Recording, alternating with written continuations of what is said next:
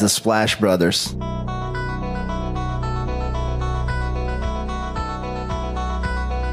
The Splash Brothers, is that? The Splash Brothers. Splash Bros. The bond that you guys share being the Splash Brothers and everything.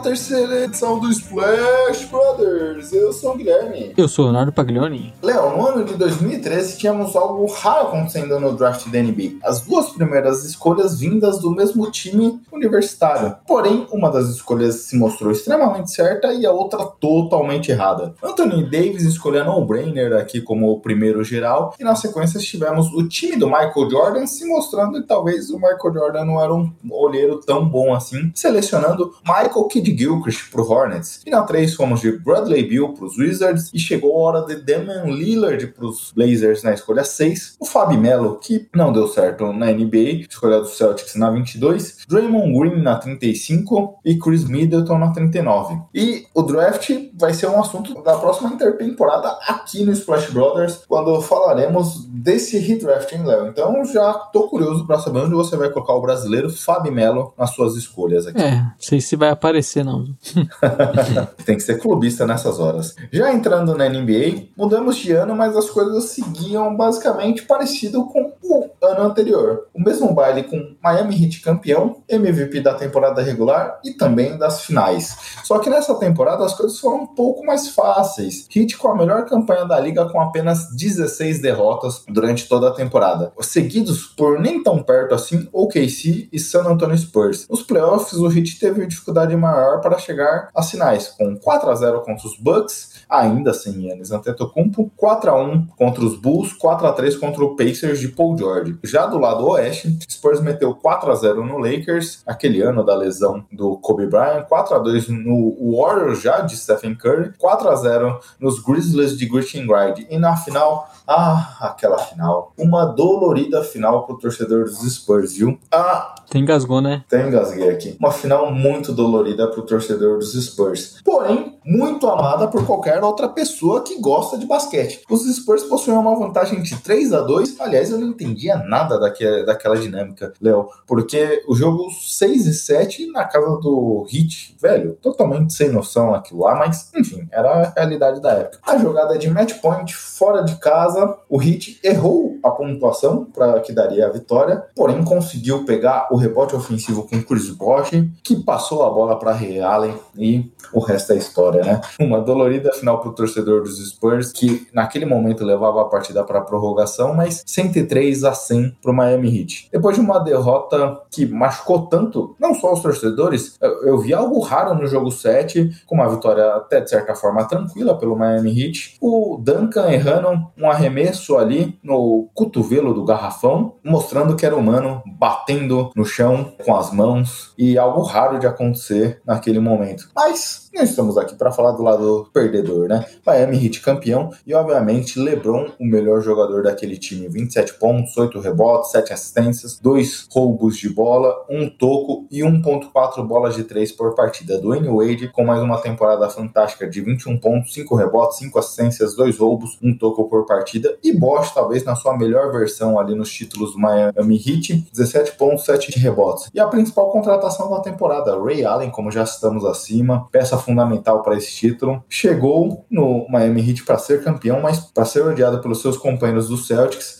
com um número de 11 pontos, duas bolas de três, todos esses halls da fama. Já tô considerando o LeBron aqui como hall da fama, Léo. É, com certeza, né? Isso é bem fácil. E não tem como não lembrar essa final, né? Com certeza um dos grandes momentos, não da história da NBA, né? Mas da história do esporte. Aquele momento que quando você tá vivendo, você sabe que aquilo é histórico e, e foi surreal. E mesmo tendo um jogo 7 pela frente ainda, já era muito difícil imaginar um hit perdendo aquilo, né? Então foi o segundo título daquele time, o último daquele time, né? E não tem como não lembrar aquela bola. Tem fotos espetaculares, né, daquele momento ali do, do Tony Parker meio que caindo ali depois do tentar contestar o arremesso, dos jogadores do, do Hit olhando a bola entrando, do, do próprio pulo, né, na mecânica de arremesso do Allen. Então, foi um momento fantástico da, da história da NBA. E acho que todo, todo torcedor dos Spurs obviamente entende, porque era uma jogada que o Heat poderia jogar pro perímetro, mas dói o San Antonio Spurs ter tirado o Duncan na, naquela bola, o Duncan que sempre foi um excelente defensor, mas poderia ser explorado no perímetro, e ver um rebote ofensivo ali, que ele que pegaria aquela bola, foi, foi dolorido, viu, Léo? Mas quer avançar agora pros merchants? Bom, estamos no Twitter e no Instagram com o podcast SplashBR. Toda segunda-feira aqui essa edição editada pelo nosso craque MT saindo ali de manhãzinha. E essa edição e todas as outras você pode acompanhar em qualquer agregador de podcast, viu, Gui? Estamos no, no Spotify, Deezer, Castbox, Google Podcast. Então você aí que tem qualquer agregador de podcast que seja, você vai encontrar ali Splash Brothers e aproveita para seguir o nosso feed, deixar seu comentário, pode entrar em contato com a gente em rede social também, não só pelas mensagens ali no próprio feed, por exemplo, do Twitter, mas também DM respondemos, então fique à vontade para falar com a gente, estamos esperando seu contato e espalhe também na Splash Brothers para os seus amigos. Exato, você pode deixar também, por exemplo, mandar uma mensagem pelo próprio aplicativo lá, por exemplo, no Cashbox, Léo, não sei se você já se deparou com isso, mas em uma das suas cantorias antigas que você já nos deu o prazer, o, o Alisson Cardoso mandou um Cantar Fresno, uma referência ao colega comentarista de NBA, Gustavo Mantovani. É isso aí. Você pode deixar alguns comentários lá pra gente nesse sentido. E se você não tem agregador, ou se você quer indicar para algum amigo, fa parente, familiar, jogue nosso podcast. Não só indique, mas comente, mas também indique nossos podcasts. Pega lá no grupo dos seus amigos ou das suas amigas de futebol, de colégio, de trabalho, joga nosso podcast lá e fala, pessoal, ouçam esse podcast aqui muito legal, começou a NBA, tá tudo bem animado até aqui, nos ajudem a chegar em mais pessoas e se eles não tiverem agregadoras, www.jumperbrasil.com. Estamos no site do Jumper também, então toda segunda-feira nosso podcast também é publicado lá no site do Jumper. Você pode ouvir pelo Chrome, pelo Mozilla Firefox e qualquer outro provedor de internet. E essa semana é oficial, hein, Léo? Estamos também no Telegram, no canal do Telegram do Jumper Brasil. Toque certo, T-O-K certo. Então vai lá no Telegram, na lupinha à direita, jogue esse nome, TOK certo. Você vai achar lá uma página que o Jumper ajuda com questões de apostas, o que, que eles recomendam, ou over e under e tudo mais. Mas estamos também divulgando semanalmente. Essa semana foram três áudios, hein, Léo? Quase 30 minutos de áudio lá dos Splash Brothers fazendo comentários da NBA. É isso, né? Estamos lá soltando nossos drops, né, Gui? Falando sobre alguns assuntos específicos ali. Então vale a pena acompanhar para você também estar vendo nosso conteúdo, mas também para vendo o conteúdo do Jumper falando sobre apostas. E, e eu até falei isso na gravação, né? Que eu falei sobre o Ali. Uma palhinha do que a gente vai falar aqui nesse podcast. Quando eu estava gravando, Gui, primeiro momento eu falei TikTok, viu? eu tava falando no toque certo. Falei TikTok, mas realmente eu apaguei isso. É, Léo. E também temos o Marco Turbaima, como você já comentou. Arroba Marco Turbaima, se você precisa do craque da edição, é só entrar em contato com ele ou com a gente. E você que acompanha o Splashboard sabe a qualidade que ele trouxe para o nosso podcast. Então, você que está necessitando aí um editor, entre em contato com o Marco Turbaima. Exato. E vamos entrar agora no assunto introdutório, Léo? Bora. Que essa semana já mostrou como tem bastante coisa acontecendo na liga, né? Íamos comentar inicialmente sobre a confusão no Boston Celtics, inclusive até na derrota para o seu Chicago Bulls, numa vitória ali, é, onde é que o Bulls goleou no último período, uma pontuação ridícula do Boston Celtics. O time entregou uma partida ganha. Marcus Smart criticou ali os companheiros. Era a nossa projeção de assunto aqui quando aconteceu aquilo. Falou, Léo, precisamos falar do time, porque a gente já viu o Emil Doca criticando de lembrar em outro momento pelas irregularidades. A gente viu o Smart aqui, mas não deu para falar disso. Tínhamos também o assunto do Ben Simmons, que foi multado novamente pelo 76ers, mas não vamos falar disso porque já era anunciado, né, Léo? Eu, eu nunca vi isso. Alguém vazou que iam vazar uma informação. É o furo do furo, né? É o furo do furo, porque se sabia, se comentava que a ESPN Estava fazendo um levantamento sobre os anos dos 17 anos de gestão de server no Phoenix Suns e saiu um furo de que a ESPN estava preparando esse furo. Tivemos o trabalho do Baxter Holmes, repórter da ESPN, que acompanhou to todos os 17 anos de gestão do server e entrevistou mais de 70 funcionários, ex-funcionários e sócios minoritários aqui do time, onde é que existem diversos relatos de uma pessoa sexista, racista e isso abalou a liga, né, Léo? Isso é um ponto extremamente preocupante. A gente já viu isso acontecendo lá no começo dos anos 2010 com o Clippers, quando Donald Sterling vazou conversas também dele extremamente racistas com a ex-esposa, é, onde é que ele teve falas abjetas e horríveis, e aí houve toda uma pressão da liga dos jogadores e ele acabou sendo obrigado a vender o time. E aqui a gente ainda, a NBA anunciou uma investigação, ainda a gente não viu nenhum jogador se posicionando do elenco sobre esses fatos, provavelmente deve haver alguma, algumas discussões internas. O Chris Paul, que é presidente do sindicato de jogadores, foi um, uma das pessoas responsáveis lá pela greve ou pela potencial greve dos jogadores do Clippers, mas tudo isso é muito assustador e relatos vai desde contratação de executivos negros, porque eles falam a língua dos, dos jogadores, coisas do tipo, falas racistas contra jogadores, dirigentes, contra o pessoal do staff do time, uma situação extremamente tenebrosa, né, Léo? É isso, é uma matéria bem completa, né, bem extensa, falando, entrevistando muitas pessoas, como você falou, cerca de 70 funcionários, ex-funcionários funcionários e tudo mais. Então não é igual o caso do Sterling, que teve eh, o vídeo vazado e tudo mais, mas você tem um material bem completo, né? De muitas pessoas falando, e acho que isso deixa bem claro como foi dirigida a franquia do Suns nesses últimos anos e como foi um total absurdo que vem acontecendo, né? Tem muitos relatos ali que é até uma matéria bem complicada de você ler até o final por ser relatos tão escandalosos, né? E que acaba deixando até a gente mal de ler tudo. Então, não tinha como não ser esse assunto introdutório porque foi uma coisa que chama muita atenção. Eu acho que o principal de tudo, né? Esperamos que com essa investigação da NBA o final seja bem parecido com o que aconteceu com o Sterling. É, e até só para dar um pouco do teor das mensagens aqui, ele tratava tanto mulheres quanto negros com uma questão de posse que é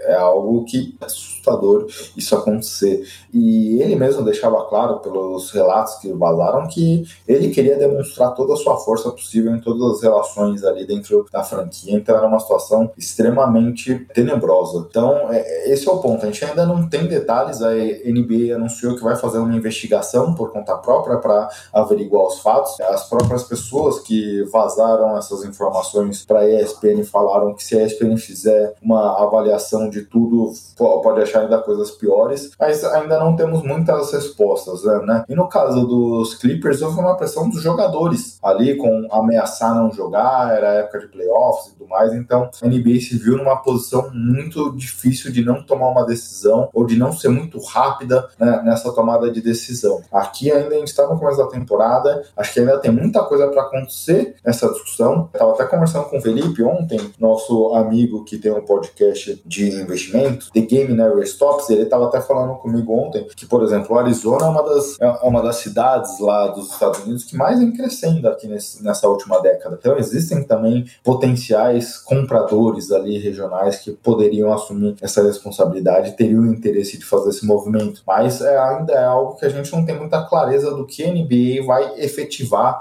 e vai tomar de decisão. Mas, como você falou, a nossa torcida até aqui é para que haja algo muito duro e contundente em relação a isso, porque se 70 pessoas ouvidas, e eu estava até ouvindo o podcast do repórter hoje, lá no podcast do Hoje, ele estava falando que não são pessoas que se conheciam, que eram da mesma área, eram pessoas que nunca tiveram relações. Do começo da gestão, lá 17 anos atrás, pessoas da gestão atual, pessoas que nunca trabalharam juntos, que não eram da mesma época. Então, são provas cabais e importantes. Obviamente, a Liga precisa de decisão muito rápida aqui. E tem muitos relatos, como você falou falou, né? E até a matéria fala também que criou até uma cultura bem complicada de também outros funcionários terem uma mesma postura do dono atual deles. Então, é, a gente sabe que a NBA vai fazer essa investigação e é o correto, vão ouvir esses, essas pessoas possivelmente, mas torcemos para que no final, né, não, não saia pune que acabe saindo de vez da NBA e quem sabe o, o Suns tenha um, um novo rumo, né? Até para felicidade do, dos seus funcionários e que isso acabe na franquia. Né? A gente teve um tempo atrás também a denúncia de como tivemos problemas até parecidos no Mebs, né? Então a gente espera que isso cada vez mais tenha menos espaço na NBA, e não só na NBA como no mundo, né? É, e esse é um ponto, Léo, que pra mim acho que cabe em algum momento a gente abordar algum podcast falando desse tema de racismo aqui na liga, porque a gente vê a população negra dos Estados Unidos representa menos de 30%, mas quando a gente olha os jogadores representa mais de 90%. Sim. E quando a gente olha os, as posições de, obviamente tem um crescimento ali, esse ano foi o maior ano de representatividade de técnicos negros, tudo mais, mas quando a gente vai subindo na cadeia ali de general managers tem menos negros, quando a gente vai vendo o vice-presidente de operações, donos de franquias, é, aí nessas posições são praticamente escassas essas figuras pretas, mulheres e tudo mais. Existe uma discussão para a NBA tenta passar um ar muito progressista e isso é bacana. É a questão do Black Lives Matter, toda uma discussão ali importante sobre racismo, sobre empoderamento negro, sobre feminismo e tudo mais. Mas isso existe um problema quando a gente não vê essas pessoas sendo representadas nas posições de comando. Então, a questão do black money, pink money, todas essas, essas questões vendem, são, pessoas, são públicos empoderados e tudo mais, mas precisa sair dessa discussão do ponto de vista marqueteiro para ir para uma discussão mais real e prática. Então, esse é um ponto importante para que a NBA, em algum momento, e aí eu ainda infelizmente não vejo algo próximo, mas precisa passar por esse empoderamento e por essas posições de poderes, que você falou um ponto importante. Ah, o Clippers passou por isso há 10 anos atrás, o Mavericks passou por isso há 4 anos atrás, o Suns passou por isso essa temporada. Pô, gente, três franquias em menos de 10 anos é um número com casos de. O do Mavericks foi sexismo, né? Nem tanto questão de preconceito, mas três casos aqui de ataques contra minorias é, é algo muito impactante, é algo assustador, estarrecedor. E aí, dá pra mais pra gente pensar com outros times isso também não acontece, né? E a gente Exato. sabe que isso na sociedade como um todo né, acontece bastante, né? Então, falando aqui da NBA, como você falou, esperamos que isso saia muitas vezes da, da teoria, né? Da, da falação e cada vez mais na prática a gente tome atitudes para que isso não, não, não ocorra mais, né? Exato. Esse é um ponto importante pra gente acompanhar. Vamos avançar, Léo? Bora que nosso convidado já tá esperando, viu, Gui? Exato. Agora, um cara que gostamos bastante. E é uma novidade, né, Léo? Eu nunca vi o Vini falando de Chicago Bulls em podcasts. Vai ser uma libertação pra ele, Ele vai, falar, vai deixar de falar de rookies, de, de prospectos. Exato. Bora lá, então. Splash! Bem, Léo, agora entrando no assunto principal, hoje teremos um convidado muito bacana e fico feliz com o Vini aqui conosco, porque imagino que a agenda dele ali nos meses de junho, julho, agosto, época de prospectos e tudo mais, draft, seja muito tomada, mas ser convidado em novembro, hein, Vini, para falar de Chicago Bulls é algo que deve ser uma novidade aqui, olhando você ali no que tem um perfil muito bacana do Tancômetro, se quiser também já deixar os arrobas, mas é, é pouco convidado para falar do, de NBA de Chicago Bulls, né? Pouco e eu adoro, né? É meu time. Eu, eu na verdade, fazia, quando eu estava ali no Chicago Bulls Brasil, é, que hoje está muito bem tocado lá pelo Felipe Sanz e pelo Bruno, a gente fazia muito podcast, né? E foi uma época muito legal lá. Assim, já na, acho que meu último ano lá, passei um ano e meio, eu chamei muita gente boa, faltou vocês, mas a gente não tinha ainda esse, esse link, mas, poxa, foi lá o Renan Ron, foi o, o Marcelo Correge, foi uma turma, assim, a gente foi, foi chamando todos os perfis, então a gente fazia podcast sobre o Bulls, naturalmente, no mínimo mensalmente, eu diria. No mínimo mensalmente, não, mas a gente fez ali, o risco de dizer que numa temporada, uns cinco ou seis. Então a gente fez uma sequência muito boa. É, mas aí, depois que eu dei lá o arroba tancômetro e deixei o, o Bulls Brasil lá com a turma, realmente eu tenho falado pouco de Bulls. E agora é um bom momento, né? Fase muito boa. E até começando por esse ponto, Vini, porque eu e o Léo aqui, quando analisávamos a temporada, é, no preview, tínhamos algumas dúvidas, não em relação ao que o Bulls seria, mas ao encaixe desses jogadores. Lavine DeRozan, dois jogadores que defensivamente talvez não combinam muito, o próprio Lonzo Ball, apesar que nos Pelicans conseguiu jogar sem a bola, mas precisa dela, para ser um playmaker, Vucevic, todos esses aspectos do time time a gente imaginava que, putz, só uma intertemporada ali para adequar o time e tudo mais, mas não. Tanto defensivamente quanto ofensivamente, o time vem muito bem aqui nessa, nesse começo de temporada. Óbvio, é muito cedo, mas o que você tem achado desse início aqui? E, e tem se surpreendido também com esse início da temporada do time? É, assim como todos, eu tô, tô surpreso, né? A gente lê muito os analistas e tudo, e era uma unanimidade de que o Bulls iria mal defensivamente e iria bem ofensivamente, né? Porque você tinha, tem ali três jogadores de 20 pontos por jogo, né? DeRozan, Vult e, e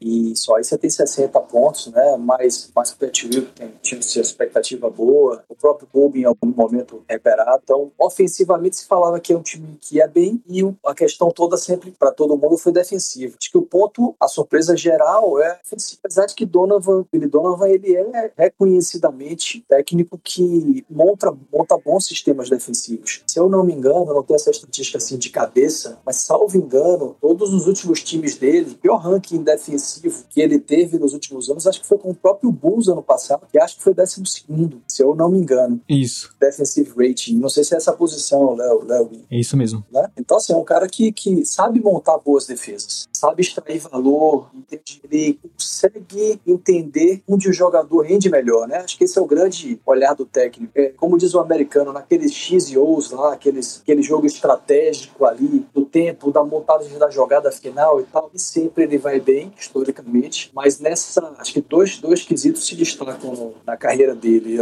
Uma, essa questão do é, conseguir compreender mais a fundo onde cada jogador conectar-se com os jogadores, entender como aquele jogador consegue entregar mais. Acho que esse é um ponto que usualmente os jogadores que passam por ele, os times que passam por ele, ele consegue encaixar bem, dar um salto de, de qualidade, de entrega dos jogadores. E a outra é essa questão defensiva, ele monta bons esquemas defensivos. Então essa é a surpresa. É, foi até pesquisar aqui, Vini. No primeiro ano dele no OKC, ele teve a 13 terceira em, em defensive rating, mas todos os outros anos ali de OKC, equipe pelo menos top 10 de defensive rating, obviamente mostra como justamente ele é um técnico que sabe montar boas defesas e até um ponto, Léo, para te passar a palavra, é algo que a gente já debateu aqui também, como também ele sabe fazer, tirar o melhor de cada jogador, né? Quando a gente olha a passagem dele pelo OKC foi isso, foi onde o Westbrook se potencializou ali com a questão dos triplos duplos, Paul George viveu seu melhor momento da carreira naquela passagem ali inicial pelo OKC.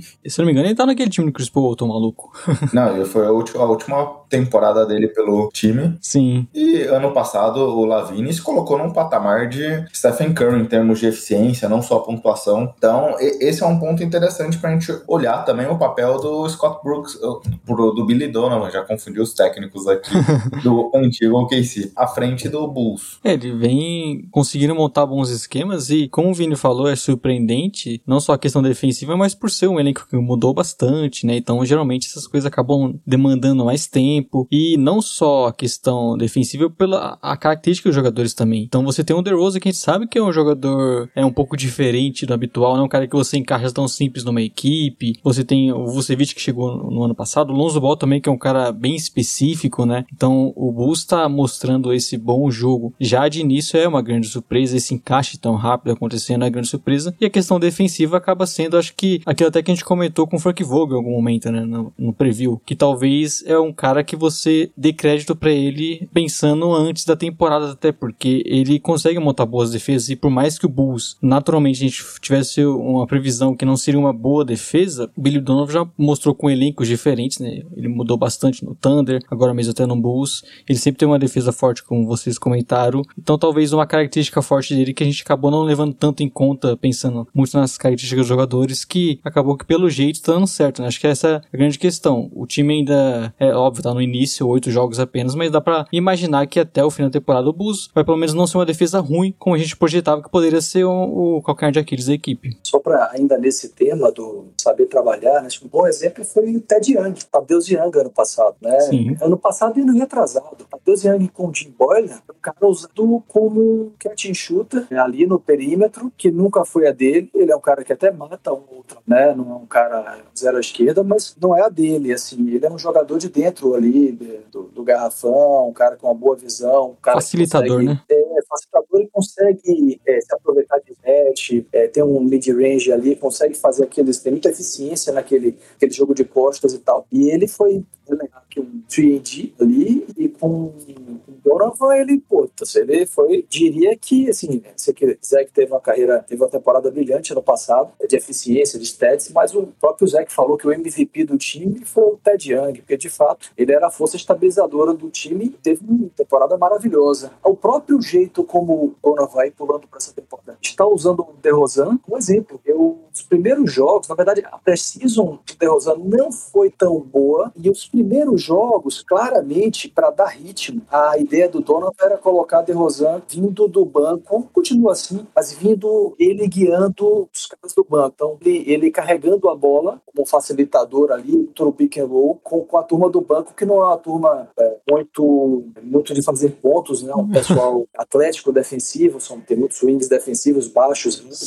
E eu fiquei com muito medo, porque eu vi ele em, ali nos dois, na precisa nos dois primeiros, eu vi o DeRozan um pouco escorregando para uma função, assim, o que é que eu faço, né? Vult recebe a bola no poste, ou no pick and roll ele vai lá para chutar de três, Zeke é um cara dominante na bola, é o scorer do time, eu vi, de certa forma, ele um pouco em alguns momentos relegado a uma função, de repente um cara que recebe catch and shoot ali nos três pontos ou no mid-range, não é a dele, no mid-range ele é ótimo, mas no perímetro não. Fiquei preocupado, mas, puxa, de lá para cá, incrível como ele tem se encaixado bem, continua liderando o banco, banco, normalmente ou ele ou o Zeke lideram, aí Sim. depende de quem tá melhor, e ele tem estado melhor em função da contusão do Zeke, mas ele tá, tá brilhando bem nas instâncias, até mesmo defensivamente, não é um grande defensor, mas ele tem se esperado um pouco mais. A gente tem visto ele cortar linhas de passe ali, tem, tem, tem diversos turnovers gerados que, que são por ele cortar a linha de passe. Ele tem o primeiro turnover, ele rouba, e, e aí vem o um contra-ataque. Então, uhum. surpreendente e é dedo do técnico. O time, o Bulls é um dos times que mais força os turnovers dos adversários, né? E acho que a defesa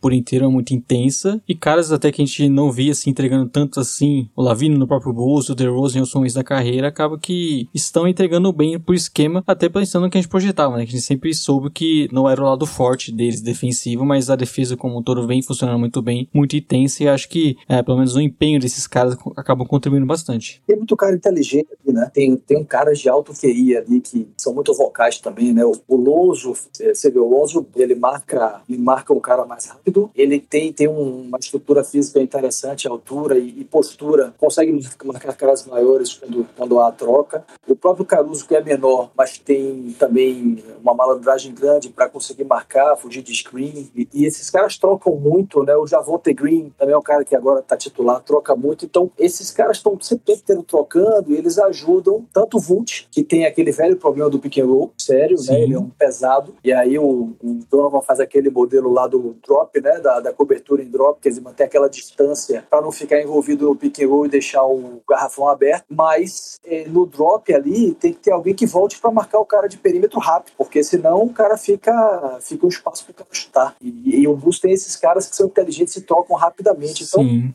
cobrem muito, né? Zé que o E que cobrem até o, os espaços, né? Você vê muitas vezes quando o, o, Lonzo cobrindo na defesa e dando toco, o próprio Caruso ou algum jogador assim ligado para fazer uma, uma, dobra de marcação e roubar uma bola. Então é um time que parece bem ligado e como o Vini falou, acho que é importante você ter jogadores que saibam o que estão fazendo e que isso acaba contribuindo bastante para a defesa ser boa, né, Gui? É, esse é um ponto que vocês falaram muito importante e tem sido destaque. Um elemento importante é o que você falou, Léo, que, ah, putz, quando a gente gente olhou talvez ali a montagem do time, a gente tinha uma dúvida, porque o Lavini nunca teve essa dedicação na sua carreira defensivamente, o DeRozan era um cara explorável, o Vucevic também, mas essa montagem também desse time com esses jogadores tem sido muito interessante, tem conseguido provocar ali com que todo mundo tenha esteja nessa mesma página nesse ritmo. O Bulls hoje é a quinta defesa que mais corre defensivamente, são 14 quilômetros quando está na defesa por partida. Então isso mostra esse ponto que o Vini falou. O time tem sabido a hora de proteger e ajudar seus companheiros numa situação de drop ou alguma coisa parecida com essa e tem se movimentado muito para fechar todos os espaços. E você falou, Léo, o time é a sétima equipe que mais força turnovers dos adversários. Então, justamente, cortar essa linha de passe tem sido fundamental para os Bulls, até porque o time tem tido até aqui uma marca importante quando a gente olha para o ataque na pontuação através de contra-ataque. Sim. Então, esse tem sido um elemento fundamental, né, Vini? Essa defesa aqui do Bulls, pelo que a gente tem acompanhado até aqui, tem sido um fator chave. Mano. No final, você vai aprofundando, ele tem sido mais é, disciplinado é, na marcação. O próprio DeRozan, boa parte das vezes também, o cara acaba sendo contaminado, né? Mas não são grandes defensores. Tem um, tem um cara que eu gosto muito, os que eu vi aqui a, depois do podcast, procura lá no Twitter, chama Seth Lowe, é um cara de origem asiática. Ele trabalhava, acho que no The Athletic, Sports Illustrated, e aí saiu, e é um veículo maior assim, e hoje ele faz, faz por conta própria e tal. Mas é um cara que, que todo jogo ele dá aula de tática, assim. E aí ele, o último tweet dele, ele mostrou a diferença entre, por exemplo, um cara como Alex Caruso, que é um dos melhores caras para combater screen na NBA, a técnica que ele usa para conseguir não ficar retido no screen do pivô, e Lavine, por exemplo, que se desconecta do cara e aí não, não cola o bastante para que na hora do screen ele consiga passar no meio dos caras ou, ou driblar rapidamente para o ponto futuro. Então ele mostra que assim, isso é uma deficiência de um cara que é um excelente defensor e de um cara que é esforçado. Talvez nunca seja um excelente defensor, mas é um cara esforçado. Mas tem caras que são diferenciados. O próprio Lonzo me surpreendeu, assim, porque eu acho que se falava mais da defesa dele do que propriamente tinha mais crédito porque de fato ele, ele performava, pelo menos na minha visão, eu sempre tive essa visão, mas ele vem muito bem, muito bem. E eles têm alto QI, né? Então são caras que, que conseguem, como vocês colocaram, se colocar nos espaços, já imaginar as jogadas e antever, e aí supera um pouco o baixo QI defensivo de caras excelentes ofensivamente, como DeRozan e Lavin. E Léo, quando a gente fala do sistema defensivo, talvez a segurança que a gente imaginasse ali no começo da temporada, até imaginando do lineup titular, era a questão do Patrick Williams. E é um cara que perderá toda a temporada aqui por uma lesão, então é uma baixa importante. E um, como você viu o time com o Pat Will e como você vê esse encaixe agora entrando Javonte Green, Derrick Jones Jr. nessa rotação? Eu acho que o, são dois jogadores, até o Javonte Green, uma, podemos dizer uma surpresa, né? Porque a gente nem sabia se ia ficar no elenco, acabou ficando e vem se mostrando uma opção importante, principalmente nessa parte defensiva. O Derrick Jones Jr. também tá tendo um pouco mais de espaço, é um jogador atlético. Acho que o grande característica do jogo dele é a parte defensiva, né? Lado ofensivo ele contribui muito pouco, mas apenas com até ponte aéreas e tudo mais. Só que eu acho que são caras que contribuem bem porque o Bulls necessita deles. Óbvio, perdeu o Pat Williams é complicado porque era um jogador que você projetava sendo muito útil nesse lado da quadra também, mas tem um crescimento na parte ofensiva. Óbvio que é uma baixa pro, time, que não, já é elenco tem carências nessa posição, então você acaba tendo uma perda ali muito considerável, mas acho que esses caras estão entregando bem, principalmente pensando no que o Bulls necessita, né? Eles não vão ser os jogadores que vão entregar muito na parte ofensiva, não vão contribuir tanto assim, mas defensivamente, acho que o, até mesmo o Derek John Jr. vem tendo, nos últimos jogos, vem tendo um, um, destaque em relação a isso, e não são as melhores opções, né? Mas porque o Bulls precisa, acho que eles acabam sendo importantes. Uma opinião impopular sobre isso. Eu acho que Pat Will, ele, na verdade, é muito mais, deixou o torcedor, de certa forma, preocupado, diz muito mais respeito ao seu, ainda ao seu potencial, Sim. do que efetivamente do que ele enquadra, vinha entregando. Sim. Ele não teve um início tão bom até esses jogos, né? Você querer parecer presunçoso, eu continuo acreditando que ele pode se tornar um jogador muito importante, mas do ponto de vista da entrega imediata, os dois caras, o Javonte Green e o Derrick Jones Jr., eu acho que eles entregam mais característica do time do que o próprio Pat Will. Porque o Pat Will é um cara que ele é muito sereno, né? Mas ele não tem, não é um cara energizado, né? Ele é um cara alto, 6'9", provavelmente, cara entre 6'8 e 6'10", não lembro exatamente a altura, mas é um cara forte que pode, né? Ele, na carreira dele, sempre pegou pouco, tudo bem, ele nunca foi nenhuma partida sequer titular lá em Florida State, quando o, quando o freshman lá, é, mas ainda na, na, na, sua, na sua temporada e mais esse início, ele, ele não é um cara de pegar muito rebote. Então, o power forward que não pega rebote. Não que o Javonta e o Derrick Jones peguem muito rebote, mas eles trazem uma energia na troca, na roubada de bola e na defesa ali no chão e na capacidade de bloco também, pelo, pela capacidade atlética que eles têm, que eu acho que eles entregam mais neste momento em que o Bulls está, as características que o Bulls tem, do que o próprio Pet nesse momento. Quando ele se recuperar, eu espero ainda que ele venha a ser um jogador que a gente espera que ele seja. Eu sempre falo uma frase que, que, que é assim, eu vejo muito prospecto, potencial é ótimo, mas tem prazo de validade. é, uma, uma hora o cara tem que virar, né? Sim dá para ser promessa. E torcedor do Bulls, Léo aí que é torcedor do Bulls e também é, acompanha, sabe o que eu tô falando, eu vou citar no próprio Bulls. Quando Markkanen teve aquela primeira temporada dele de rookie, a gente achava que ele era o próximo unicórnio. Era a missão do, do Porzingis, né, que depois caiu o Porzingis. Era o, era o Porzingis do Knicks com um potencial ainda maior. Não rodou, não, não virou. Assim, bom jogador e tal, mas Big Cat chuta. O próprio Wendell, né, a gente olhar e dizer, pô, esse cara vai ser um depoy, vai ser um jogador defensivo do ano, vai ser um cara que que vai ser, ele tem, tem um, um soft touch legal, ele vai chutar a bola de três. Não virou, até hoje não chuta. É, chuta para sobreviver ali, mas não, não, chuta bem. Então, uma hora o cara tem que virar. Ou o cara vira, ou o cara vai ser mediano. Então, o Pet acho que tá cedo, só a segunda temporada dele. Ele é muito novo, mas uma hora ele vai ter que virar. Eu espero que ele vire positivamente. Mas hoje, pro Winnow, é, acho que os dois caras conseguem agregar mais que ele. Ah, até nesse sentido, né, Vini? Porque o Pet Will a gente tem um protótipo defensivo ali. Gente já viu alguns highlights também de como ele tem um impacto defensivo. Mas nesse momento, nessa temporada aqui, pelo pouco que jogou nas suas cinco partidas antes da lesão, ainda não tinha tido aquele impacto que a gente imaginava. Então, esse é um ponto, né? Corrobora um pouco do que você falou. Por exemplo, até você falou do Javonte Green e tudo mais. Ele tem contribuído para um aspecto que o Bulls é uma das piores equipes em rebotes ofensivos. Ele tem conseguido brigar, é um cara muito físico, brigador e tudo mais. Ele tem conseguido pegar bastante rebotes, contribuir nesse lado da, do jogo do Bulls, que é uma deficiência hoje. Então, são aspectos aí para a gente acompanhar, obviamente, que porque a gente imaginava do presente do Bulls, tentava desenvolver o Pat Will e fazer com que ele se transformasse num jogador já extremamente importante desde já, era o cenário ideal, mas pensando nesses aspectos que você colocou, não, não deixa de ser talvez algo que a gente consiga projetar o que você está falando, né? Desse time estar mais seguro nessa situação. É, agora, pulando até de prospecto, são os dois caras que são os dois jovens em que a gente aposta mais, torcedor. Já o Kobe, por exemplo, esse eu acho que o papel dele é super requerido. O que ele faz bem é o que o Bulls mais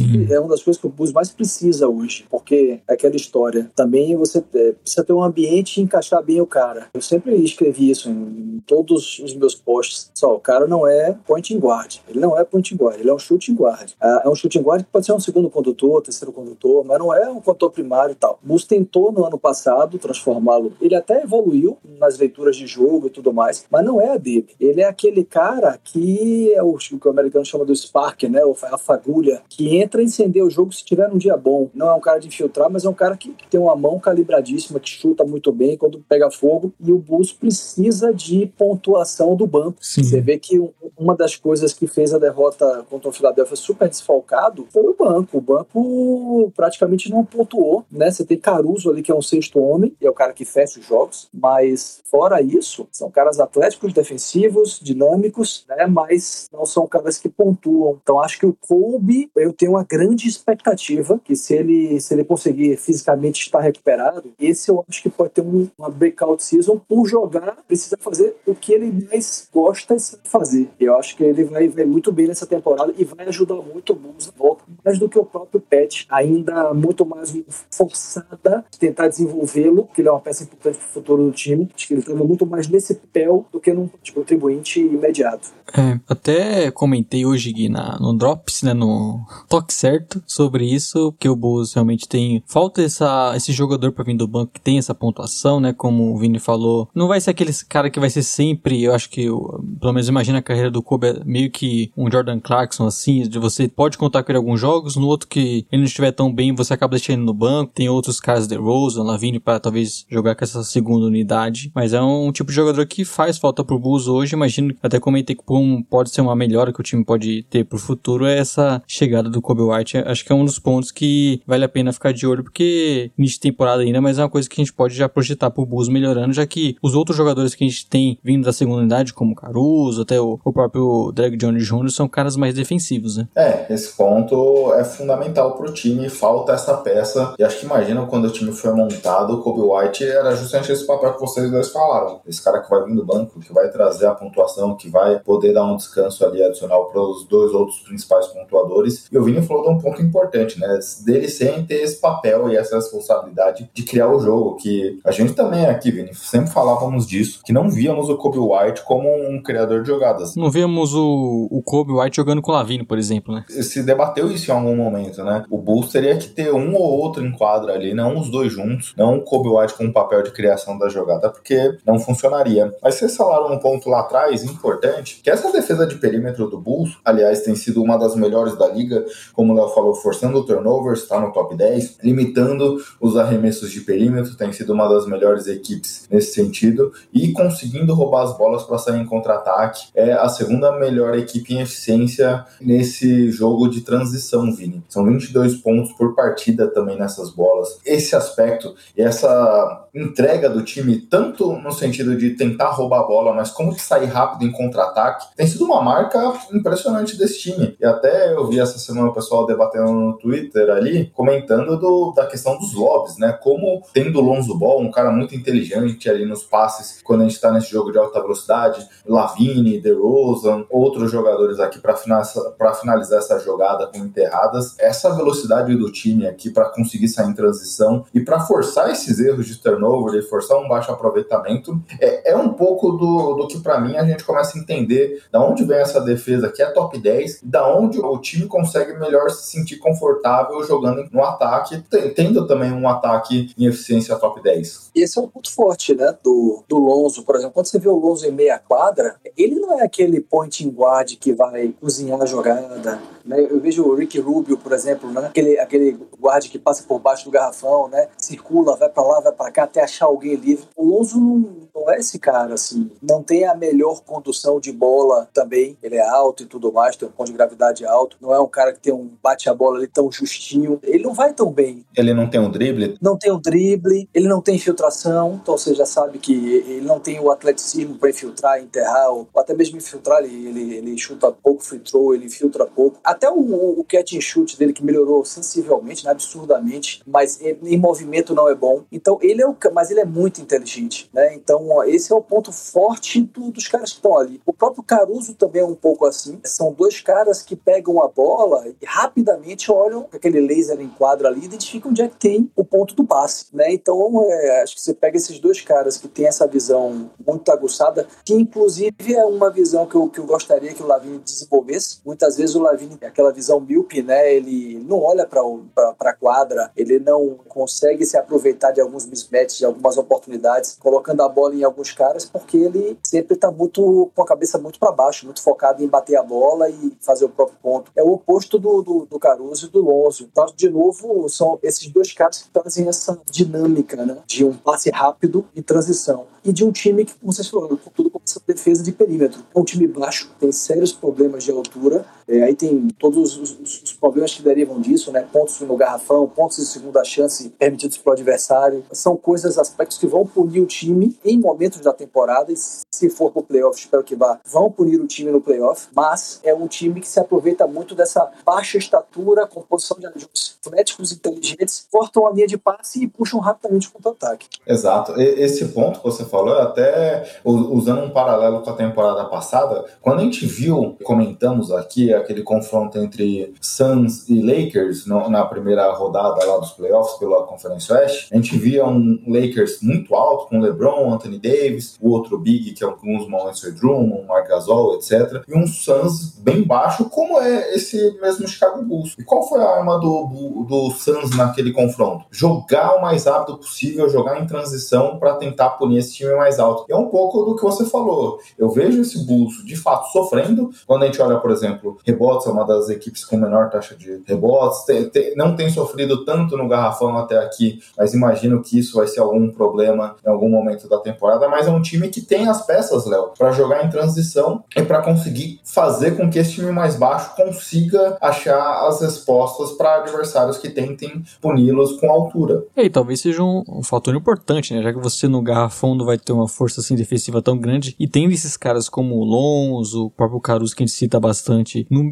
no perímetro é importante, né? Você, como gente citou, é um time que está sempre ligado no perímetro, se movimentando, buscando as trocas, buscando dobrar no momento certo, roubar a bola. Acho que isso faz parte da característica da equipe e muito por conta disso, né? De, de talvez saber as suas falhas e tentar minimizar um pouco isso. Acho que isso é um fator importante pro Busque e contribui bastante na questão já de facilitar um pouco mais jogo, né? Você, como o, o Vini falou, o Lonzo, por exemplo, é um cara que vai jogar melhor nessa transição, que tem esse, essa visão de jogo, esse espaço. E você tendo essa quadra aberta para conectar Lavine, até mesmo se o Derek John Jr., por exemplo, para poder Rose, acaba facilitando um pouco mais o ataque do Bulls, que ainda não, não engrenou 100%, né? Eles, momentos que acabam dependendo muito de, de Lavine, de Rose infiltrando, e tendo essa marca como o contra-ataque, eu acho que é um fator importante e vem dando bem certo pro Bulls. Eu acho que talvez o grande destaque do time nesse momento. Esse ponto, Vini, que o Léo falou agora, acho que junta até com uma questão anterior que você abordou, que é a questão do Lonzo Ball, que obviamente não é um armador de meia quadra. Tanto quando o time tá em meia quadra, muitas das vezes a gente vê o Lonzo muito mais como um cara para receber ali no catch and shoot, no perímetro, do que criador das jogadas.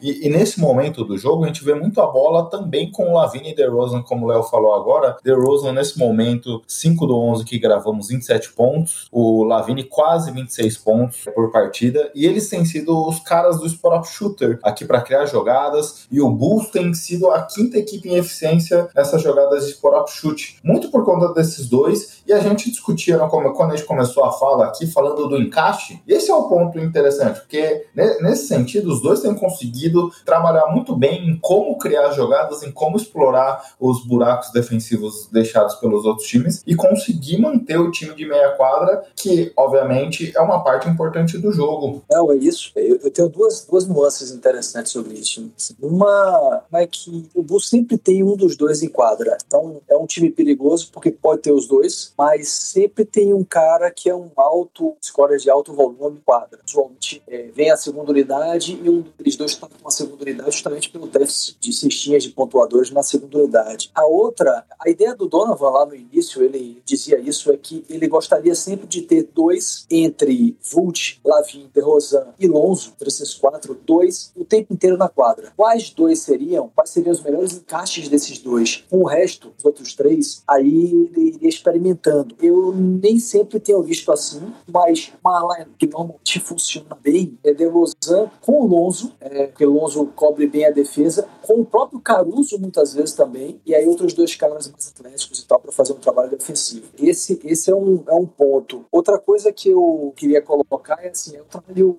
do técnico, desenhos de jogada, deixar esses livres. Eu vi algumas dessas jogadas, mas às vezes esse, esses a gente está acostumado a, a, ver o pivô fazendo screen, né? O cara faz o screen para o condutor de bola, e aí é pick and pop ou pick and roll. Mas se vocês repararem no, os caras de perímetro é que fazem o screen e um segundo screener fazendo a segunda barreira se o cara se livrar do primeiro screener. Então você vê isso no Bulls. Muitas vezes Vult faz um primeiro screener, é, Lavin tá conduzindo bola, e você tem um Caruso, um DeRozan fazendo já um segundo screener ali. É, então é, é, uma sequência, como se fosse um swell ali de screen que permite com que eles, eles alguém que, que pontue fique com essa bola. Então assim, tem umas táticas muito interessantes que o Donovan tem, tem explorado, aproveitando essa característica ofensiva desses caras. É isso, acaba facilitando um pouco mais o ataque, né? Você tendo essa movimentação maior. Eu acho que Lonzo e Caruso se encaixam muito bem nisso, né? Porque são, como a gente falou, né? são caras que não vão ser grandes criadores, não vão ser jogadores que vão carregar o ataque. Eles são esses jogadores mais coadjuvantes que muitas vezes vão jogar sem a bola, vão dar esse passe extra, vão estar ali para arremessar. Eles são, vão ser um complemento que eu acho que é o ideal para você se ter ao lado de caras como o Lavine, o próprio DeRozan, né? A gente cita muito, né, Gui, da questão do Ben Simmons, que sempre precisa de um outro criador, deveria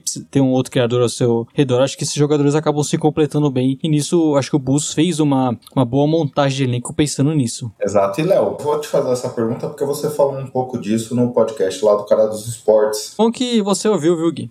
ouvi. Eu tive esse prazer, Leonardo, de te ouvir para mandar o áudio do Toque Certo lá pro pessoal do Jumper Brasil e também seu podcast. Então, hoje já deu minha cota de Leonardo, isso que estamos aqui no meio do podcast. Mas outro ponto que você falou lá, e acho que eu queria te ouvir, até para a gente já pensar um pouquinho a, aonde vem esse, essas potenciais de melhora, porque obviamente não temos nem 10 partidas ainda da temporada regular e tem coisas a melhorar e tem coisas ainda que vão sendo ajustadas pelas equipes adversárias. Mas você falou de um ponto que é importante, que é o Nikola Vucevic, que até aqui, obviamente, ele tem tido um papel off the ball, como o Vini falou ali na questão dos screens, tem conseguido contribuir com assistências, é um dos pivôs que mais tem assistido seus companheiros nesse de, início de temporada, mas o Vini falou lá no começo, né? O Bulls tem três caras ali com 25 ou 30 pontos de potencial nessa temporada. O Nikola Vucevic até aqui no quesito